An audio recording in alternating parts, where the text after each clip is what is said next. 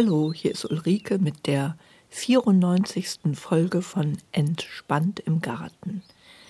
Ich erzähle euch in diesem Garten-Podcast wieder das Neueste aus dem spannenden Alltag einer Hobbygärtnerin.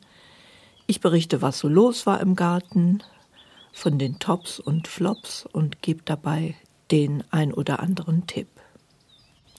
In dieser Folge geht es wieder über das Wetter und den phänologischen Kalender. Es gibt einen Fernsehtipp und es geht natürlich über die Gartenarbeit, die jetzt kommt im Oktober. Und es gibt einen kleinen Rückblick über die Gartenarbeit im Jahr 2022. So circa ab dem 9. September fing es ja an zu regnen in Deutschland und die Dürre im August hatte damit dann ein Ende. Es hat also wirklich viel geregnet und ausdauernd. Sogar der heiß ersehnte Landregen äh, gab es vielerorts. Und im Garten war wirklich zu beobachten, dass die braunen Rasen sich in ein frisches Grün verwandelt haben. Das war also wirklich eine Freude mit anzusehen, wie der Rasen, der also wirklich sehr unansehnlich war im August, dann ganz frische, grüne, zarte Halme wieder trieb. Man konnte sogar nach längerer Zeit wieder den Rasen mähen und mit dem Rasenschnitt mulchen. Ja, fantastisch. Das freut so richtig das Gärtnerherz, äh, wenn frisches Grün zu sehen ist. Auch die Pflanzen standen ganz anders da.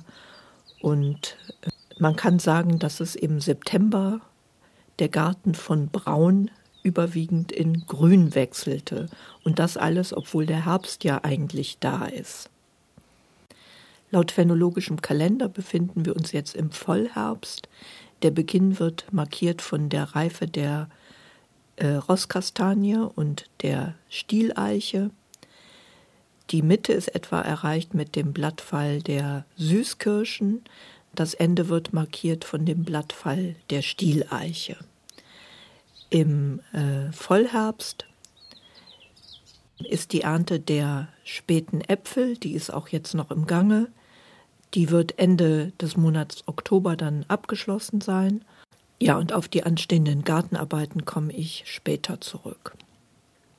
Ich habe auch dann mit Freuden äh, in der Zeit gelesen, ein Zitat von dem Chef des Dürremonitors, von dem Andreas Marx, der betont, dass Deutschland trotz dieser Sommer äh, seiner Ansicht nach ein wasserreiches Land bleiben wird.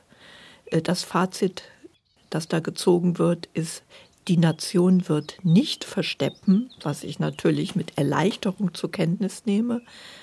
Ähm, was allerdings hier sehr wichtig ist, ist ein kluges Wassermanagement. Es wird so sein, dass der Hauptregen im Winter fällt und da gilt es halt, diese Wassermassen dann entsprechend zu speichern, aufzufangen, ähm, damit man im Sommer dann das langsam wieder in die Natur abgeben kann. Es braucht also Zisternen, Wasserspeicher. Die, die Stauseen sollten im Winter nicht entleert werden, sondern eine Reserve halt für das nächste Jahr speichern. Und die Städte, die müssten zu sogenannten Schwammstädten umgebaut werden.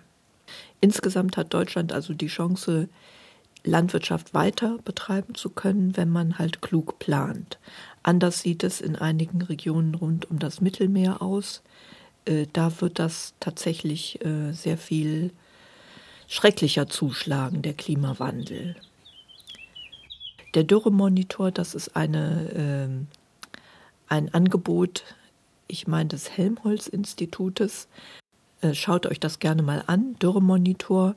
Die haben also ganz tolle ähm, Karten, äh, beeindruckend auch die, äh, die Überblicks, die Überblickskarten, wo man quasi im Zeitraffer sehen kann, wie sich die Dürre entwickelt hat in Deutschland, Oberboden und Unterboden, äh, ganz aufschlussreich. Und da sieht man halt, dass es im August knallrot alles war in Deutschland. Also eine extreme Dürre äh, wird so angezeigt. Und inzwischen ist es so, dass es in vielen Gebieten äh, von Deutschland, zumindest der Oberboden, wieder viel Wasser den Pflanzen zur Verfügung stellt. In den Unterboden ist es halt noch nicht eingesickert. Ähm, ja, da braucht es halt längere Regenfälle im Winter, die wir hoffentlich bekommen. So, bevor es jetzt um die eigene Gartenarbeit geht, möchte ich einen Fernsehtipp loswerden. Äh, ich denke, einige haben das wahrscheinlich schon gesehen. Im ARD lief eine Doku im September Naturwunder Gemüsegarten. Die kann man noch bis September 23 online in der ARD Mediathek angucken und die hat wirklich ganz tolle Aufnahmen und von Insekten, aber auch tolle Auf Zeitrafferaufnahmen von Pflanzen, wie sie wachsen und einige Dinge, die man einfach nicht wusste, zum Beispiel, dass Erdhummeln richtig brüten, dass äh, Ohrenkneiferinnen ganz fürsorgliche Mütter sind und äh, dass es Blattlauslöwen gibt, nämlich die Larven der Florfliegen. Also wirklich sehr interessant. Ähm, toll anzusehen, toll auch Aufnahmen von einer Weinbergschnecke, die ein Hochbeet hochkriecht. Und das ist wirklich so aufgenommen, dass man denkt, wow, jetzt erblickt diese Schnecke das Paradies, nämlich ein Hochbeet, wo das Gemüse so richtig im Saft steht. Das ist also ganz witzig aufgenommen. Kleiner Wermutstropfen, die etwas äh, altbackene Sprecherstimme, aber die Aufnahmen machen das allemal wett. Das lohnt sich also wirklich, die Doku in der ARD Naturwunder Gemüsegarten. Ich verlinke das auch äh, auf der Webseite beziehungsweise hier im Podcast direkt, wenn es mir gelingt. Sehr empfehlenswert. Ja, im Garten selbst freue ich mich über das Grün, wie ich schon gesagt habe, und Gärtner da, soweit es die Zeit erlaubt, beziehungsweise wenn der Boden nicht zu nass ist. Äh, vor allem bin ich im Moment mit einer bombastischen Apfelernte beschäftigt. Ähm, ich habe ja schon berichtet, dass ich einiges an Apfelbäumen habe. Ein, ein äh, ja, wie nennt man das? Ein, ein mittelgroßen roten Bärläppsch, der also schon in dem Garten stand äh, der gut trägt dieses Jahr. Und dann habe ich einiges an Spalierobst, äh, wo jetzt gerade der Boskop äh, langsam reif wird. Und dieses Jahr äh, tragen die wirklich gut, die Bäume. Das Spalierobst vielleicht auch dank der Tröpfchenbewässerung, die ich da lang führte, wie ich schon erwähnt habe. Und ich bin also jetzt mit der Verarbeitung sehr beschäftigt. Ich habe ganz viele Äpfel schon verschenkt, aber ich habe dieses Jahr auch Apfelmus eingekocht. Dann habe ich vor kurzem versucht, also wirklich so äh, Apfelkompott so in Scheiben einzumachen, mit dem Plan, daraus später gedeckte Apfelkuchen zu produzieren. Und ich habe schon ganz viele Apfelkuchen gebacken. Äh, all das ist natürlich ganz schön zeitaufwendig, wie ich merke. Ähm, ich habe so einen Panzer-Einkochtopf von Vorgärtnern mal geerbt. Und das bewährt sich jetzt sehr. Das ist quasi so ein großer Topf ähm, äh, mit so Siedespiralen, kann man sagen. Und da kann man Gläser reinstellen und äh, ganz gut einkochen. Und der zeigt immer genau die Temperatur an, die das Einkochgut dann hat. Äh, das ist also ganz zielführend und ähm, ja, ich hoffe auch halbwegs energiesparend. Was man natürlich auch machen kann, man kann Apfelmus einfrieren, äh, wie auch Marmeladen übrigens. Das macht eine Kollegin von mir immer. Der Vorteil mit dem Einfrieren ist, dass die Sachen nicht so die Farbe verlieren und ähm, sich insgesamt optisch und wahrscheinlich auch inhaltlich besser halten. Der Nachteil ist natürlich die Energie, die äh, dieser Tiefkühlplatz verbraucht. Aber die Kollegin, die hat dadurch die tollsten Marmeladen, die eben auch nach einem Jahr sieht Erdma Erdbeermarmelade dann noch frisch aus, während die im Keller dann natürlich eingeweckt doch so langsam die Farbe äh, verliert und auch, auch äh, ein wenig an Geschmack zwangsläufig. Ja, also mir sind diese ein Einfrierplätze äh, dann doch zu teuer im wahrsten Sinne des Wortes oder ich äh, wir frieren da halt eher so Essensreste ein.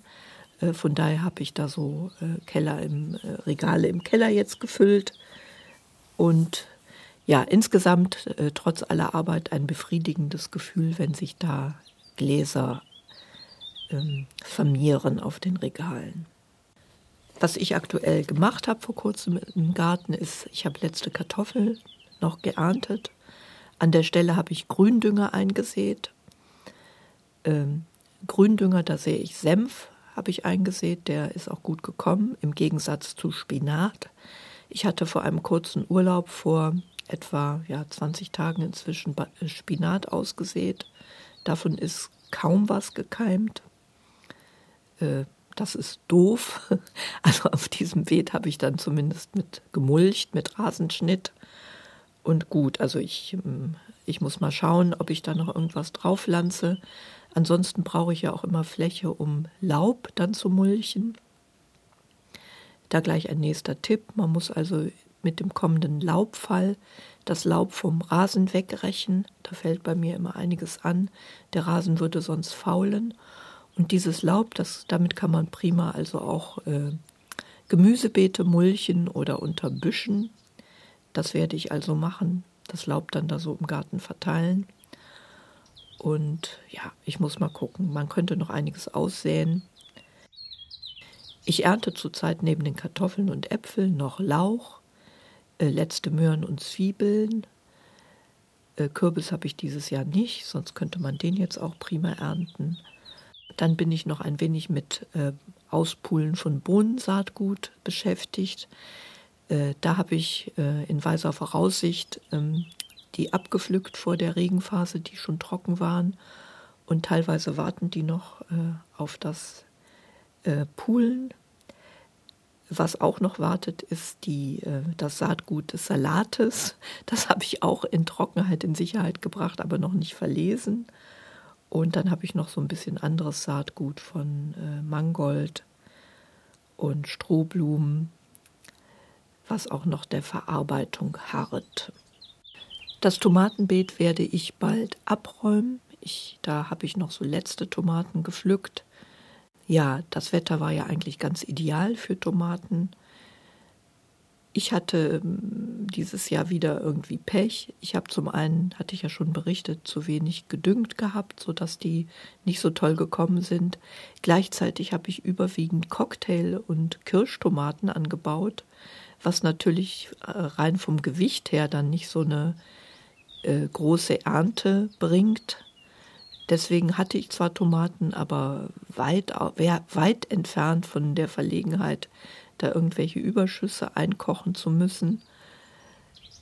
Nächstes Jahr muss ich darauf achten, ein bisschen äh, Sorten anzubauen, die auch größere Früchte haben und halt im Frühjahr besser gedüngt haben, mehr Mist in dieses Beet einbringen und dann hoffen, dass das Wetter wieder ähnlich günstig für Tomaten ist also sprich äh, angenehm warm, Regen auch, aber halt keine Starkregen.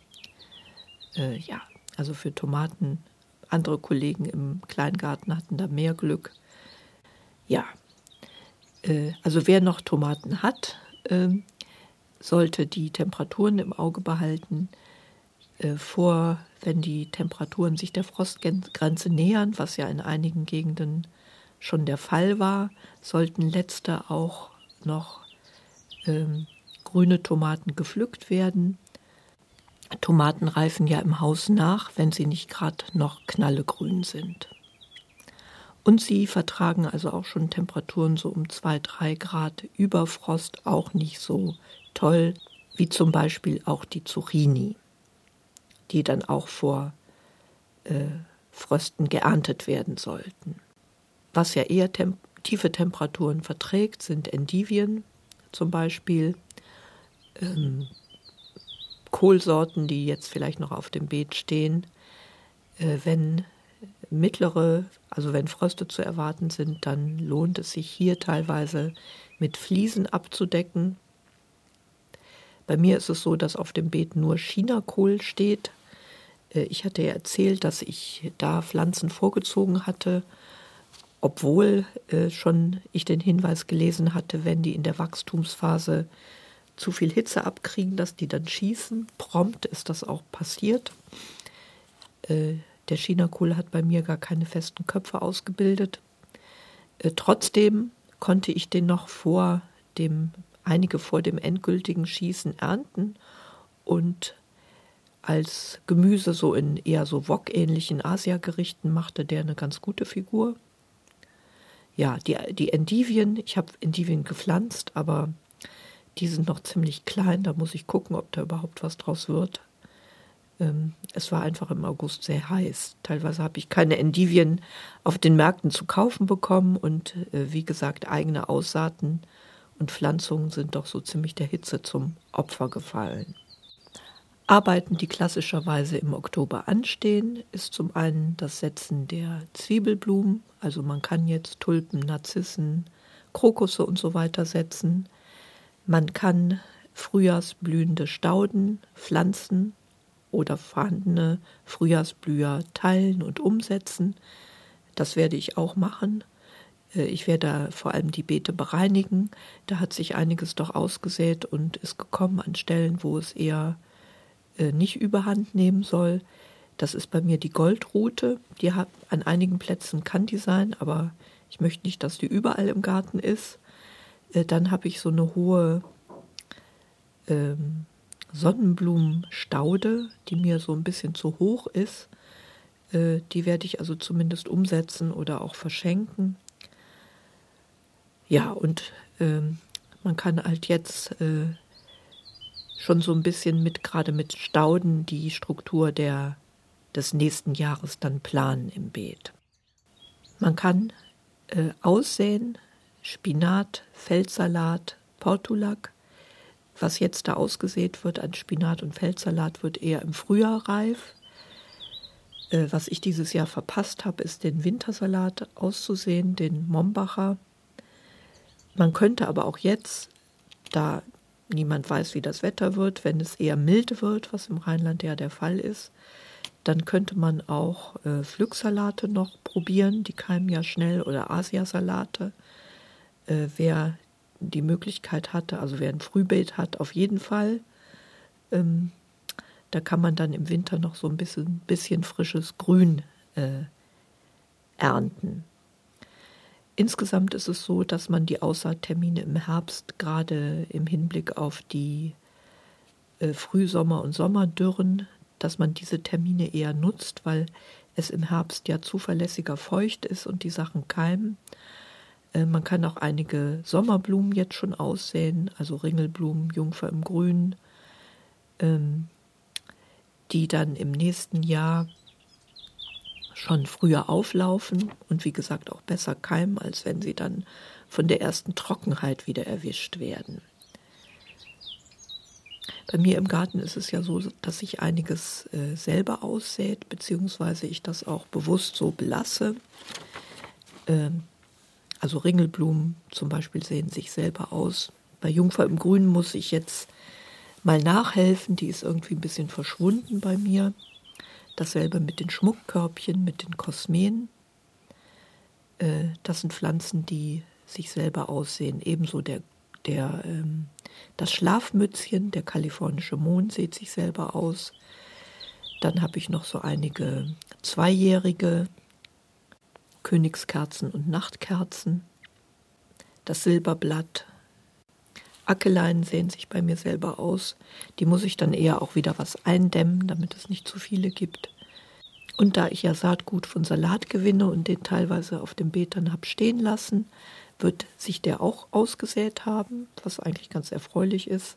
Dasselbe denke ich von dem Mangold. Da sehe ich teilweise schon, dass an einigen Stellen was keimt.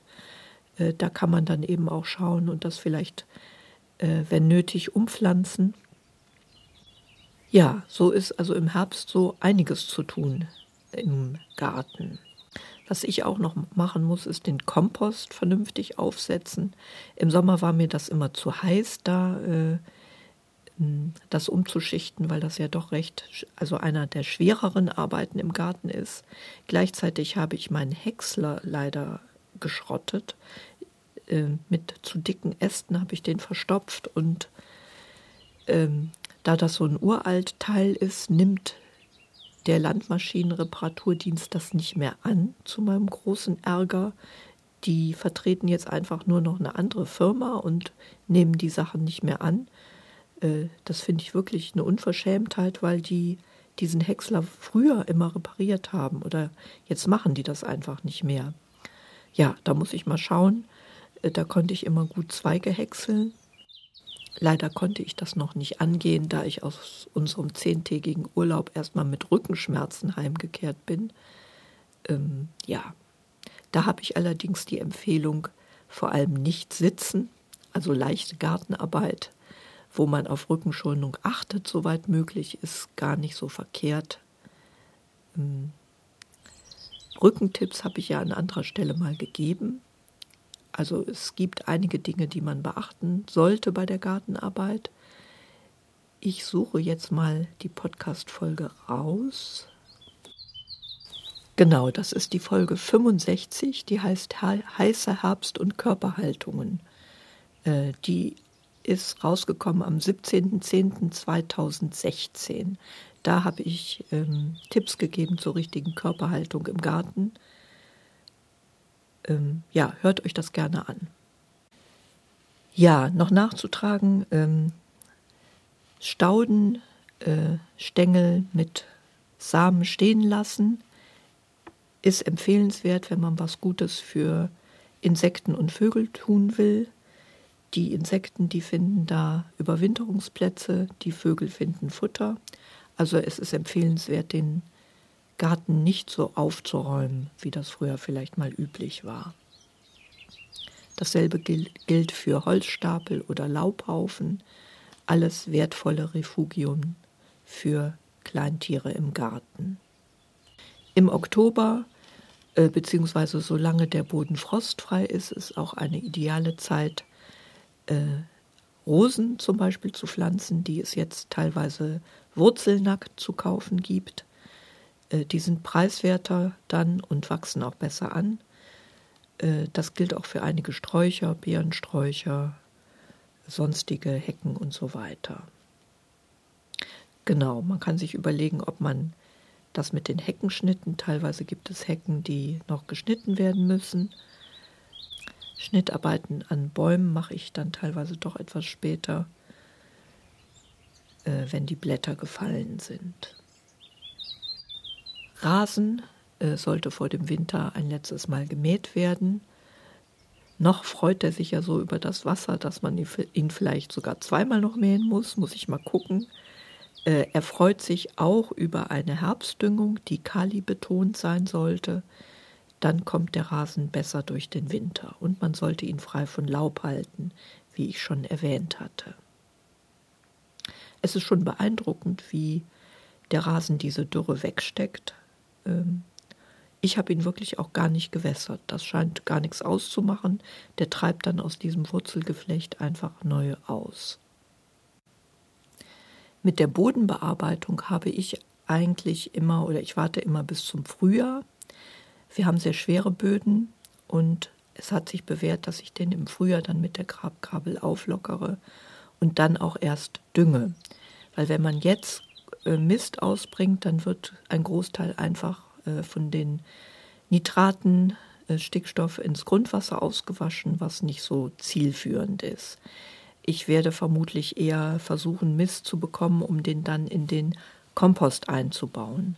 Das ist eher empfehlenswert, wenn der ein bisschen schon verrottet ist, bevor man ihn auf die Beete bringt. Heute werde ich äh, in den Garten fahren, um noch ein paar Kartoffeln aus meiner Erdmiete zu holen.